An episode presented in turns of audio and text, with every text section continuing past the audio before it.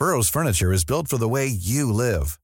From ensuring easy assembly and disassembly to honoring highly requested new colors for their award-winning seating, they always have their customers in mind. Their modular seating is made out of durable materials to last and grow with you.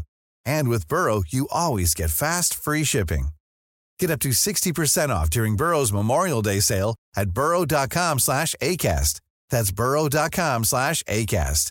burrow.com slash ACAST.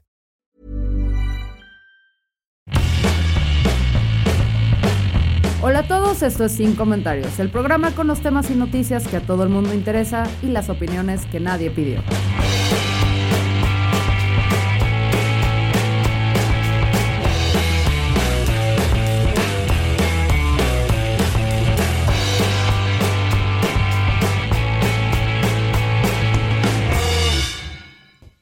Está duro, ¿eh? Pongan atención. ¿Qué diferencia hay entre una pizza y un judío? A ver, Isaac.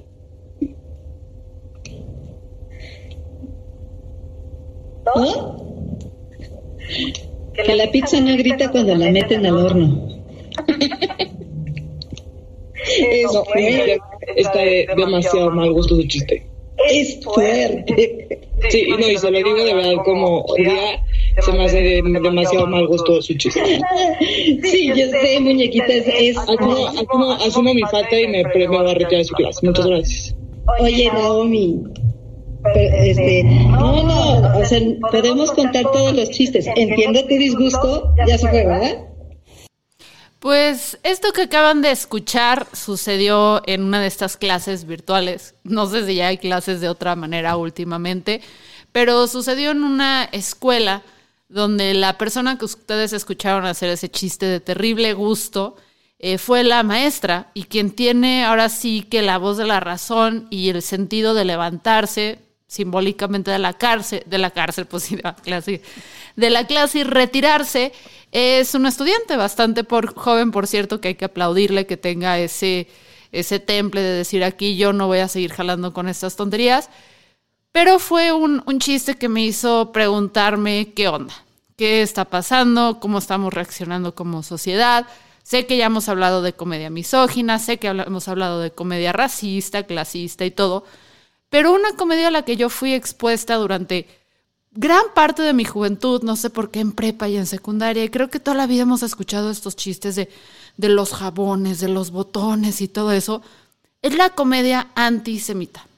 Así que hoy invité a una persona para que de su opinión personal, no habla desde el nombre de todos, aunque tiene cierta experiencia y tiene cierto peso, a que nos platique de ello. Adina, ¿cómo estás? Hola, Fer, ¿cómo estás? Encantada de estar aquí y con- más con este tema que creo que es hiper relevante y que tiene mucho que ver con lo que estamos viviendo hoy en México, aunque no creas. ¿Por qué? O aunque no platícame. Te voy a decir algo.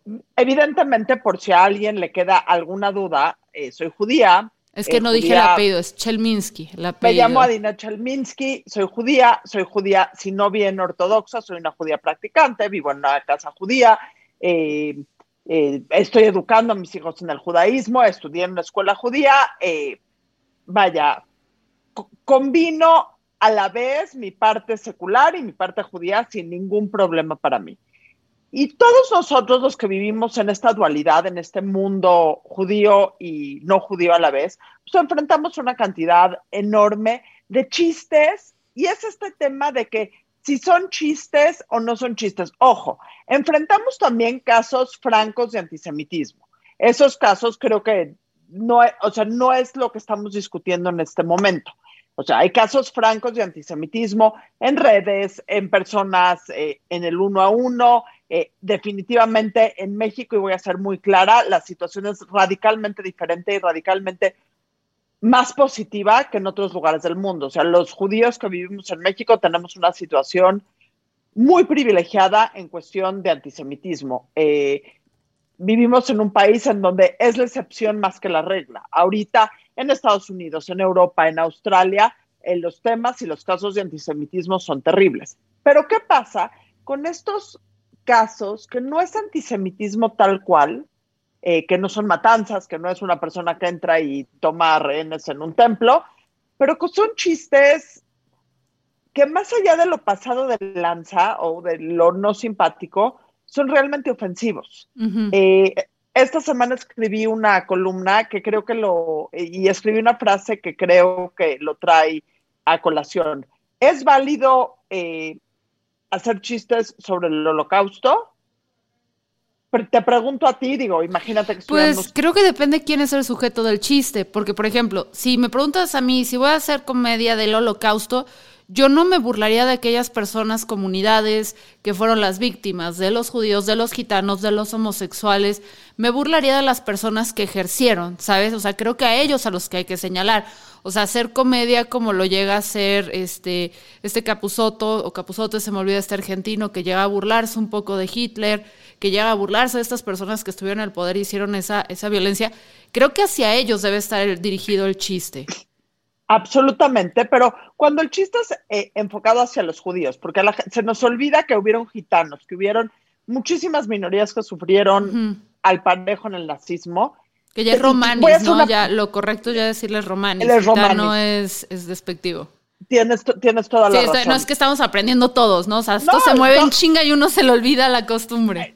Ni, ni, me digas, o sea, mis hijos piensan que soy la persona más incorrecta en el lenguaje de vida y por haber, pero sí estoy aprendiendo. Em, voy a hacerles aquí una pregunta al aire. En algún momento, aunque sea en 77 años, que es la misma distancia que hay con el holocausto, ¿va a ser válido o incluso chistoso hacer un chiste sobre los feminicidios en México?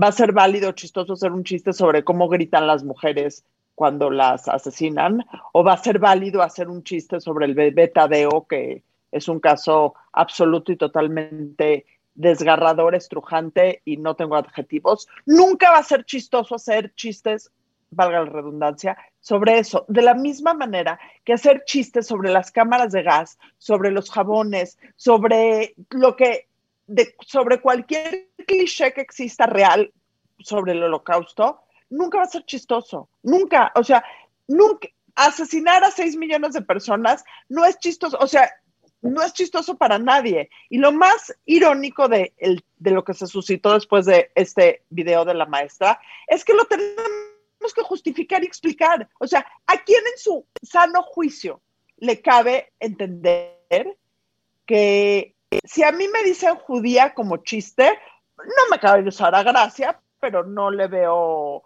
no le veo, digo, no me, no me insulto. Si me dicen algún chiste sobre la dieta de los judíos, que es la dieta kosher, eh, me podrá o no causar gracia. Si me dicen un chiste sobre los judíos, tienen la nariz grande, a lo mejor no se me hace chistoso, pero punto. Pero en serio, un chiste sobre cómo mataron a los judíos en el holocausto y qué hacían con su grasa que les quitaban eh, cuando, cuando destazaban los cuerpos.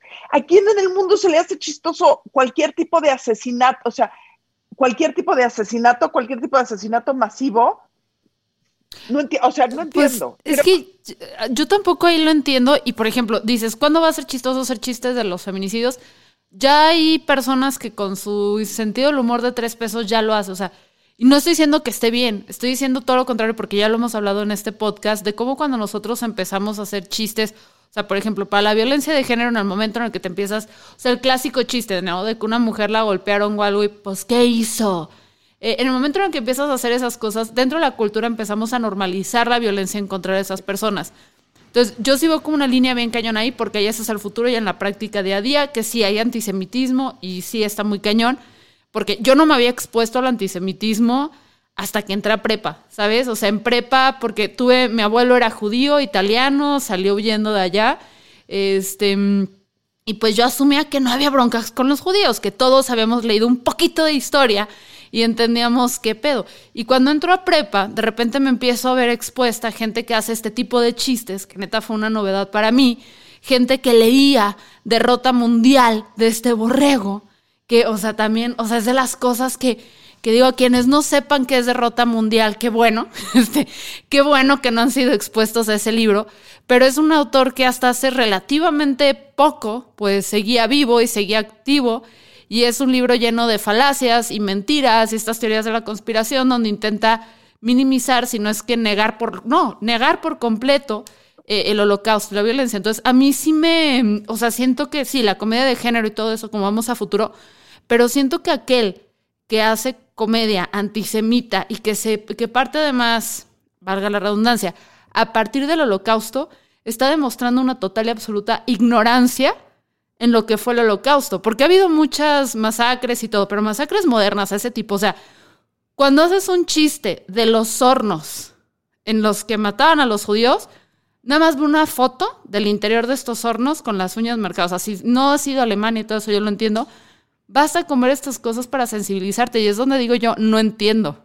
O sea, entiendo que tiempo y tragedia es comedia, comedia, pero hay cosas que no, no. Y, te voy a decir algo, y me lo digo, yo no me sabía esta palabra, pero una amiga ahorita que pasó todo esto me escribió eh, un mensaje donde me dice ella, el lenguaje es constructivista. A fin de cuentas, lo que decimos o lo que escribimos es lo que, o sea, es lo que genera las interacciones que tenemos con las personas. Eh, y creo que, y es justo lo que te iba a decir, lo que te dije al principio del programa, que no es un tema de que solo nos atañe a los judíos. Y lo he dicho muchísimas veces, los judíos son solo el canario en la mina de la tolerancia que existe en una sociedad. Porque sí podemos ser la carnada más típica, o la carnada, no te voy a decir la carnada más fácil, pero el objeto de chistes más típico y más... Eh, Global, ¿no? Porque judíos debido a, a, las situaciones hay por todo el mundo y como que suelen ser una población que se ataca mucho. Pero la misma sociedad que cuenta chistes antisemitas o la misma sociedad que es antisemita es la misma sociedad que cuenta chistes sobre cómo todos los homosexuales son pedófilos o como las mujeres o como todas las feministas necesitan una buena acogida para aplacarse. O sea, los judíos somos nada más el canario en la mina. No es que soy tolerante a todos, nada más no soporto a los judíos. O eres tolerante a todo o no eres tolerante a nadie. Sí. Y es justo ahí el tema en donde tenemos que centrar la conversación. Sí, es, porque nos sí es interesante eso, no, no lo había considerado. Pero sí, yo creo que, o sea, y aquí sé que van, varios van a decir, pero es que los judíos que son muy poquitos, son muy todo pero sí habla, pues es de las cosas más documentadas, también es lo que me impresiona, ¿entiendes? Porque hay cuestiones dentro del clasismo y todo que al menos, por ejemplo, voy a ponerme yo como un muy mal ejemplo, pero para mí fue más fácil entender de morrita que hacer chistes de judíos estaba culero, debido a la socialización a través de películas, de todo eso, antes que cachar esos chistes clasistas que yo llegaba a hacer, ¿sabes? O comentarios clasistas, porque de eso la verdad es que falta hace falta y ojalá cada vez tengamos más literatura, más todo. O sea, no está chido. Entonces, sí, para mí era como muy, no sé, o sea, siempre me hizo ruido de por qué es tan común este tipo de comentarios de gente de toda la edad. ¿Quieres que te diga que es lo más irónico de todo? Hay países en el mundo, hay estados en la República, hay personas que nunca han conocido un judío en su vida, que nunca han visto un judío en su vida y que aún así tienen nociones preconcebidas, no voy a hablar de antisemitismo, nociones preconcebidas sobre lo que es un judío, sobre cómo son los judíos. Que es el clásico avaros, manejan el dinero súper cañón, eh, narizones, ¿qué otras cosas son las que podrían ser, asumirse? Creo que diste el, el clavo de todos los típicos estereotipos que existen sobre el judaísmo. Y que tiene que ver con mucha ignorancia, porque, y ahí sí corrígeme porque leí, pero no tengo tan buena memoria. O sea, cuando hablamos de que es que los judíos son unos avaros y buenos, puta, clávate en la historia. Entiende por qué los judíos se volvieron buenos con el dinero cuando no los dejaban tener propiedades, cuando se tenían que estar moviendo, cuando como sociedad se, tenían que proteger y todo. Porque también siento este rollo de malditos avaros y dominan todo y todo eso. Pero cuando te metes a leer el por qué se metieron en la banca, que fue más por necesidad y supervivencia que por vamos a robarnos a, robarse a los niños y comérselos. También era de otras cosas, ¿no? Que tienen ellos. Entonces, nos, bebemos, nos bebemos la sangre. Sí, igual que las feministas, ¿ves? Estamos unidos. Por, eso tengo el pelo rosa. Para quienes no, no ven esto en video, mi pelo es rosa fosforescente. Entonces, por eso tengo el pelo rosa. Sí, entonces, pero creo que es eso. O sea, creo que el ser antisemita es eh, ser ignorante ante la historia y una historia muy mainstream que carajo puedes encontrar en Hollywood, ¿sabes? Y te voy a decir algo, hay judíos de todos, hay judíos muy buenos para el dinero, hay judíos fatales para manejar el dinero, hay judíos avaros, hay judíos espléndidos. Hay judíos muy malos jefes, hay judíos excelentes jefes. No creo que en una proporción diferente que los cristianos, budistas, rastafaris, eh, ateos, agnósticos, sean en cualquiera de estas categorías. O sea, no creo, no creo que haya un, una estadística de características eh, diferente a los judíos que en estas características que a cualquier otra, o sea, si vamos a separar a la gente por religión, te puedo decir que en todas encontramos de todo. Eh, ¿Y los judíos no tenemos, Perdón. Los judíos no los judíos no tenemos control sobre nada. Déjenme decirles, porque la verdad es que si existía una conspiración. El, el ¿no? El, el, consejo, ¿esto cómo era? ¿No, no se lo decían? Sí, en los protocolos de los sabios decían. Sí. Yo, yo seguro pertenecería a esa conspiración y déjenme decirles ahorita, los que tienen cualquier duda, no existe. O sea, por lo menos no me han invitado. Y creo que cuando nos movemos con esas paranoias, porque creo que todas las comunidades llegamos a tener beneficios y maleficios, y más en un mundo tan con religiones y eso, ¿no? Todas, absolutamente. Los católicos, los cristianos tienen esta parte eh, que a veces puede ser muy linda, a veces puede ser muy castrante, depende de dónde la manejes, por ejemplo, de intentar ayudar a otros, ¿no? Con sus misiones y todo, que pueden ser tan banales y superficiales o tan profundas como puedan ser. La comunidad libanesa tiene también esas cosas muy bonitas donde son súper familiares, súper familiares. Le preguntas a alguien que no es libanés que se casa con un libanés y te dice demasiado familiares, pero vas al centro libanés y dices, güey, qué chido se llevan. Y creo que, que, cuando empezamos a hablar de historia y a entender estas comunidades, en vez de pasar por estos prejuicios y cosas súper superficiales, si empezamos a observar aquellos beneficios y maleficios que tiene cada una, podemos aprender. Por ejemplo, dentro de la comunidad judía, a mí algo que sí me impresiona es que si bien tienes toda la razón, yo he conocido judíos requebrados y re ricos de los dos lados, lo que sí me impresiona y admiro mucho de, ese grupo es que se ayudan. O sea, yo creo que también es por una necesidad de que siempre es como ustedes contra el mundo. O sea, cuando un judío está medio mal y es parte de estas comunidades y de, no sé, creo que son sus iglesias y todo, sí hay esta, este rollo como más, no sé si acá porque somos muchos cristianos y católicos, yo no pertenezco a nada, pero pues me bautizaron, entonces por default caigo allá. Eh, donde si te está yendo mal y todo eso, al menos de que seas muy, muy pobre y vayamos a hacer misiones ahí, me vale madres.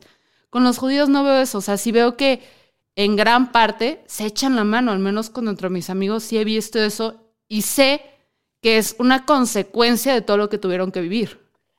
Y te voy a decir algo, hay un concepto en el judaísmo increíble que se llama tikkun olam, reconstruir el mundo. Eh, y es este compromiso que existe si quieres por una memoria histórica, por este tema de haber sido exiliados y, ser inmigrantes en muchos de los lugares en donde vivimos, eh, esta parte de tratar de reconstruir el mundo y tratar de con tus acciones y con tus posibilidades hacer del mundo un mundo mejor. Ojo, no todos los judíos lo hacen, o sea. No, no todos, no, es que sería súper también, sería condescendiente decir, ay, por ser judío es bueno, porque sus antepasados sufrieron su pero si tienen esta filosofía.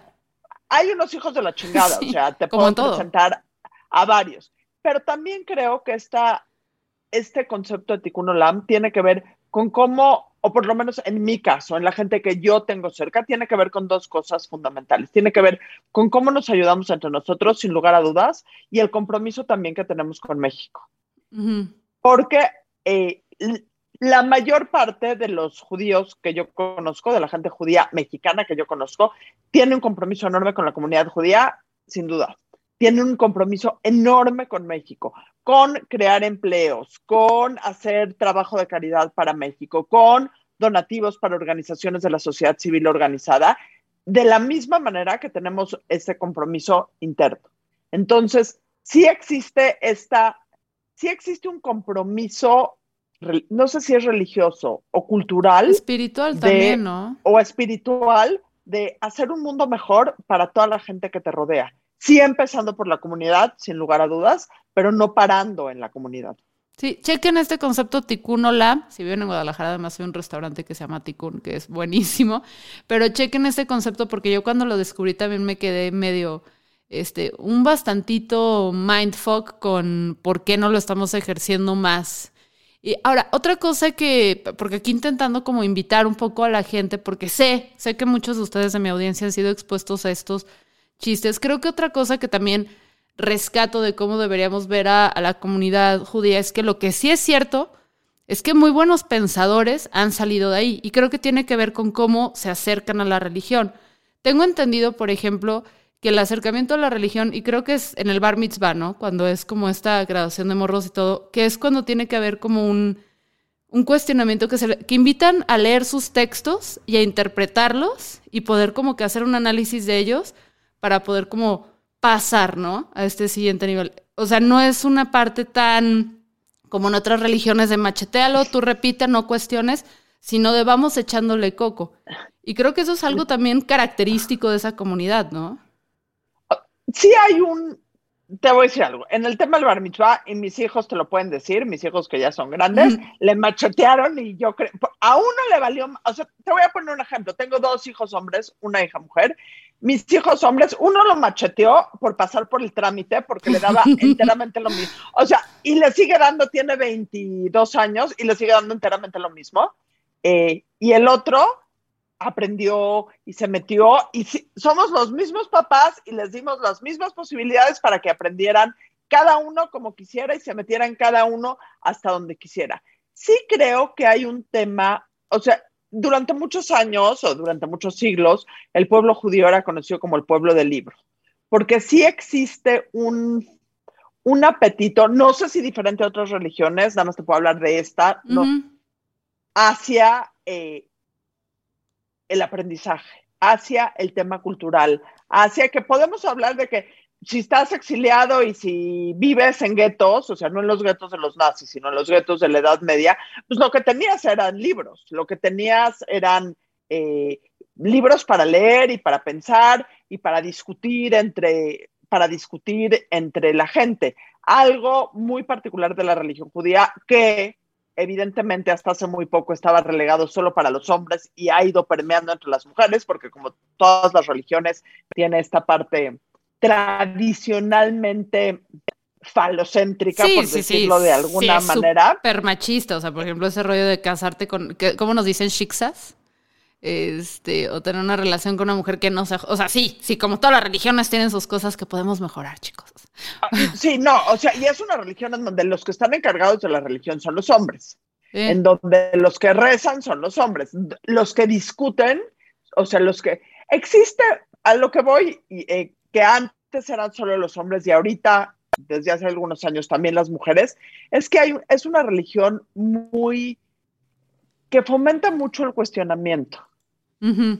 Fomenta mucho, o sea, cuando la gente se pone a, bueno, a discutir, porque realmente son discusiones sobre textos bíblicos, existe esta posibilidad de cuestionamiento, de leer diferentes opiniones sobre el mismo texto, porque hay una persona que dice esto sobre un texto y otra, y otra persona que dice, otra cosa completamente diferente sobre el mismo texto. Entonces, existe una trayectoria, una, no sé si es costumbre, de cuestionamiento constante sobre las escrituras bíblicas, que evidentemente permea hacia eh, otras cosas conforme el judaísmo se va haciendo mucho más secular y se va integrando más a la sociedad no judía o a la en el siglo XVIII, XIX.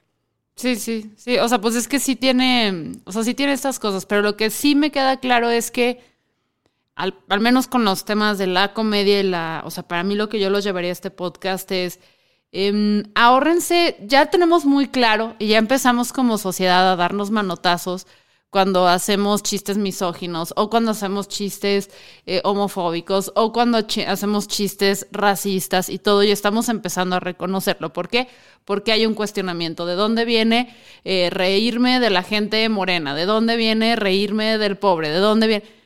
Y creo que también tiene que haber un cuestionamiento de dónde vienen estos chistes de judíos que no son chistosos, que tienen que ver específicamente con el holocausto y analizar quién es el sujeto de nuestro chiste. Yo repito, yo estoy a favor de toda la comedia que deje a este señor Hitler muerto de coraje y donde esté en el infierno fúrico porque nos adelante. Pero siempre cuando hagan comedia, cuando hagan chistes, piensen quién es el sujeto de mi chiste.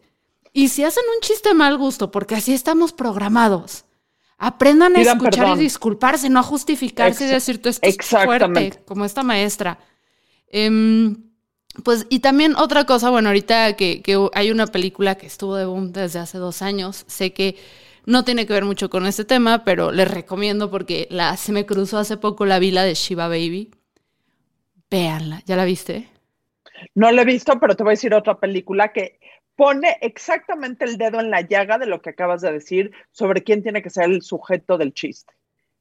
Jojo Rabbit, ah. que es para mí una, te lo puedo decir que es de mis películas favoritas de la historia. ¿Cuántas veces eh, saludan a Hitler y todo eso? O sea, es, impresionante.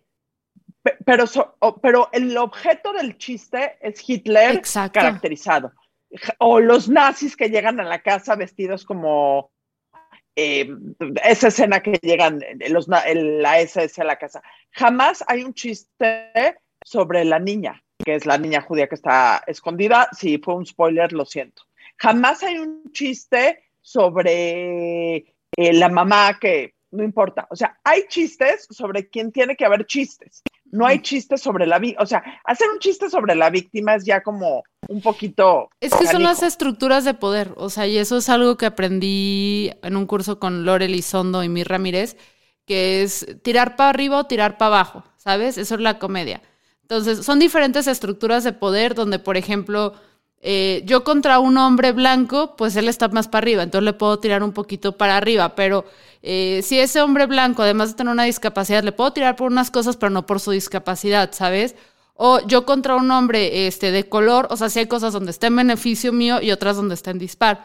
Entonces el chiste es cuando haces comedia, siempre tira para arriba, tira para quien tiene el poder, tira para quien está ejerciendo la violencia, tira para quien está mal o a quien hay que señalarse, o tírate a ti mismo, pero no, que también en Seinfeld lo vemos, ¿no? Que Seinfeld está este chiste de que yo soy judío, sí puedo hacer chistes de judíos porque soy empático con el dolor, em, pero no tires chistes para abajo. O sea, y en este caso, pues, perdóname, pero tantos millones de muertes y eso y tan carente de humor, repito, lean, abran un pinche libro de historia porque neta si vas a hacer chiste de eso se nota que pasaste esa época de la escuela dormido que también yo siento que lo enseñan muy, muy números, pero no te enseñan esta parte de lo real. Te dicen 6 millones y fue hace tanto tiempo que se te olvida, que, o sea, que no lo, no lo pones en magnitud. Pues ya lo creo que, y es un, una labor, yo creo que para la comunidad judía en particular, creo que tenemos que enseñar de, cuando mis papás eran chicos, y que el holocausto, digo, mis papás nacieron en los 40, entonces el holocausto, era muy fácil explicarle a la gente que los rodeaba qué era el holocausto, porque acababa de pasar. Hoy por hoy han pasado 77, o sea, ayer, esta semana se cumplieron 77 años de la liberación de Auschwitz. Los sobrevivientes que habían, incluso los sobrevivientes que habían, ya están muriendo prácticamente todos. Necesitamos encontrar nuevas maneras de hacer, hacer patente o explicar lo que fue el holocausto no solo desde una perspectiva de lo que implicó para los judíos, sino desde una perspectiva de lo que implicó en ese momento para el mundo y lo que sigue implicando. El papel de, o sea, la intolerancia que vivimos hoy en día no la inventamos nosotros. El epítome de la intolerancia fue Alemania nazi en los 30 y los 40.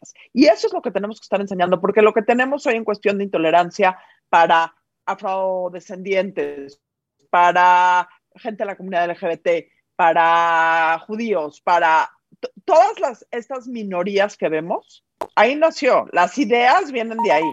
Y, tenemos que analizar también cómo se llegaron a eso, porque es lo que de repente, a mí lo que más me ha llamado la, atención cuando empiezas a meterte en estos rollos de, de, la historia, es cómo la sociedad no se hizo de la noche a la mañana, creo que es el Museo del Terror, de, no me acuerdo cómo se llama este en Berlín, se los voy a buscar y se los voy a poner, pero no fue de la noche a la mañana. O sea, cómo, cómo la sociedad a través de la cultura y que los chistes son parte de la cultura, fue a poco a poco permeándose esta idea del antisemitismo. Y eso es algo que luego se puede repetir con cualquier grupo, con cualquier grupo. Entonces tenemos que como sociedad estar muy conscientes de este super ejemplo, de este caso de estudio, de esta historia, para no volver a ser manipulados y no volver a caer en estas narrativas de nosotros contra ellos. Por ejemplo, te voy a poner ahorita eh, un video de algo, de una acción que me gustó mucho que se está haciendo, que justo también va a atacar un chiste o un comentario de un día al día.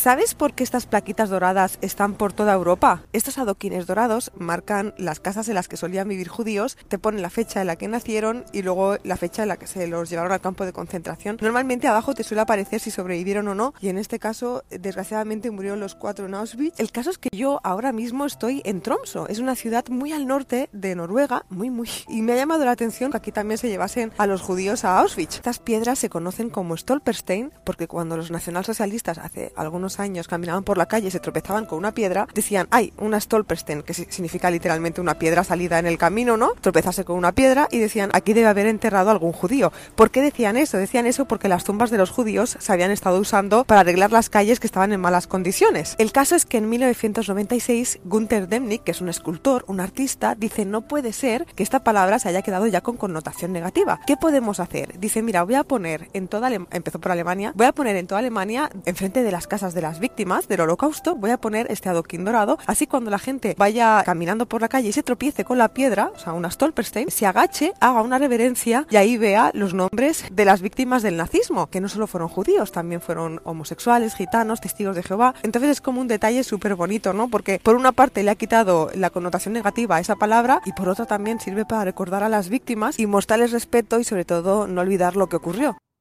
Ese es un TikTok de Judith Tiral ahí, luego tiene, tiene cosas interesantes, pero se me hizo cool como esta forma de educar en las calles y empezar a concientizar y ver, porque sí, evidentemente cuando caminas por Alemania y te toca ver de estas plaquitas y te toca ver bastantes de ellas y te quedas reflexionando sobre qué, qué sucedió ahí, cuál es la historia de estas personas. Y, sé que va a ser porque nuestro siguiente episodio de Adina va a estar complicado, porque ahorita por un lado te estoy teniendo a ti donde hablo y digo, oigan, no, sí nos podemos burlar de todo, pero depende cómo, ¿sabes? O sea, de cómo depende tirar el poder y todo. Y en el siguiente episodio de Sin Comentarios vamos a, invitar, no sé si conoces a este chavo que se llama Historia para Tontos. ¿No? Ah, es, es, un podcast fenomenal que acaba de ganar como uno de los, el canal número uno educativo de TikTok, que educa a través de el chismecito de la historia y que hubo un debate ah. sobre la historia, cómo se debería presentar. Pero, pero bueno, o sea, te quiero agradecer mucho por estar aquí. ¿Dónde te podemos leer y escuchar? Perdón. Déjame hacerte nada más un comentario de lo que del, de lo increíble de esta eh, iniciativa de las piedras. Stalin, y sé que no es, o sea, sé que mencionar a Stalin no es particularmente lo más eh, agradable del mundo, pero Stalin tenía una frase que describe perfecto cómo nos deshumanizan las estadísticas. Stalin decía, un millón de rusos muertos es una, es una estadística, un ruso muerto es una tragedia. En el momento que nos fijamos en las estadísticas, nos, nos deshumanizamos y, y hace mucho más fácil contar chistes o caer en estereotipos o repetir cosas idiotas que ya como sociedad necesitamos ir un poquito más allá. ¿Dónde me encuentran? En Twitter y en Instagram como arroba adinachel. Y tienes un podcast, bueno, tienes tu columna, que también donde la leen. Tengo una columna en Opinión 51 eh, de vez en cuando y tengo un podcast que pueden oír en todas las plataformas de audio que se llama La Burrarisca. Vayan y escúchenlo, tiene, tiene buenos comentarios. En Instagram también es, es muy divertida seguirla porque sí, es diversión y es de mis comparsas del pelo rosa de color. Entonces, vayan, chequenla. Eh, Edina, muchísimas gracias por acompañarnos. Qué lamentable que sea por este tema. Espero que luego te tengamos por temas más agradables. Y chequen Opinión 51, porque es un proyecto bien padre. Estoy viendo si entro que, que organizó esta Pam Cerdeira, que luego va a el podcast, es colabora con Pam, colabora con Pam. Ya estoy viendo, pero estoy trayendo más bien ahorita colaboradoras de este proyecto que son mujeres escribiendo columnas increíbles, y no mujeres, sino las mujeres de México, de opinión política y toda, todas condensadas en un lugar. Entonces sé que hay muchas morras, vatos que les gusta escuchar a morras y leerlas. Entonces vayan y chequen esta plataforma que además trae un modelo de negocio que creo que puede ser una nueva apuesta a cómo hacemos periodismo en México, porque carajo, carajo, cómo nos gusta no pagar, pero aquí en Opinión 51 traen algo chido, entonces vayan a checarlo. Es un buen proyecto, Opinión 51 y Adina en sus redes. Muchas gracias, Adina. Gracias a ti.